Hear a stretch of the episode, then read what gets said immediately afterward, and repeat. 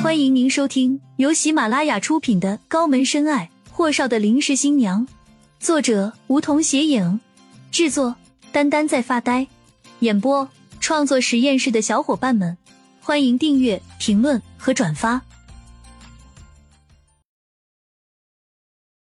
第一百一十六集，李川宇瞪大了眼睛，良久才诺诺道：“买，倒是买了。”关键是，他会不会觉得我太急功近利了，太强势了呀？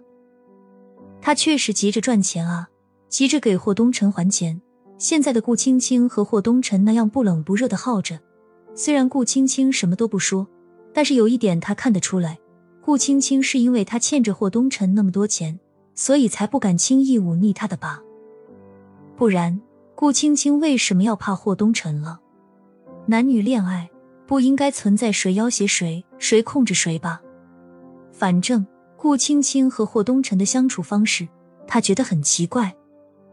小时候经常听阿妈和街坊邻居说，秦家发的是烂财，会招报应的。他们说的大概意思是，秦青也就是顾青青在安城有个特别有权的爹，有个特别有钱的娘。总之，她是那种生在富贵人家的大小姐。不知道什么原因。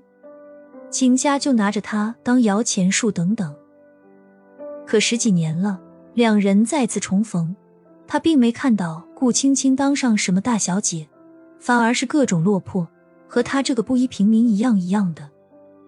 李川宇不知道顾青青这些年发生了什么，但是从他太多的疑点可以看出，他过得特别不好。顾青青当然知道李川宇急什么了，便安慰道：“那倒不会。”之前专卖店里也有女孩子把厉谨言当成了有钱的客户，给他推荐东西，可他并没买。其实他也不认识你，估计是你的营销技巧比较打动他吧。李川宇拧眉。可是你知道他买了多少钱的东西吗？顾青青笑。多少？李川宇拧着眉心。将近一百五十万啊，这不科学啊！他买自己公司那么贵的产品做什么？我好忐忑。顾青青也是狐疑，但也不能打击吓唬李川宇。他买了什么东西啊？那么贵？毕竟李川宇在金鹰那边的专柜卖的就是历史文化的奢侈品，一百五十多万也不奇怪。可是厉谨言明明知道李川宇是自己的员工，即使考核他的能力，也没必要买那么贵的产品吧。的确举得挺诡异的。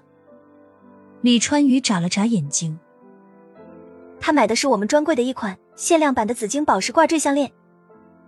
顾青青拧眉：“你给他介绍的？”李川宇乖乖点头承认：“对我给他介绍的，可我不知道他是老板啊。”顾青青想了想：“那不管他了，反正他从你手里买走的，你就能够拿到应有的提成。”管他了，反正那么贵的项链也没几个人买得起，摆着也是招灰，还得你们打理，多麻烦了。李川宇这么一听，也勉强说得过去。他又不认识厉谨言，反正提成是应该给的吧。突然，李川宇想起来了什么，支支吾吾说：“青青，我怎么觉得还是不大对劲了？”顾青青拧眉：“又怎么了？”李川宇说。厉谨言拿着项链走了后，同事们和经理才叽叽喳喳说：“昨天晚班时有人过来要买那条项链的，经理接到上头电话说项链已经被人预定了。可他今天给厉谨言介绍的时候，经理怎么不拦着他呢？”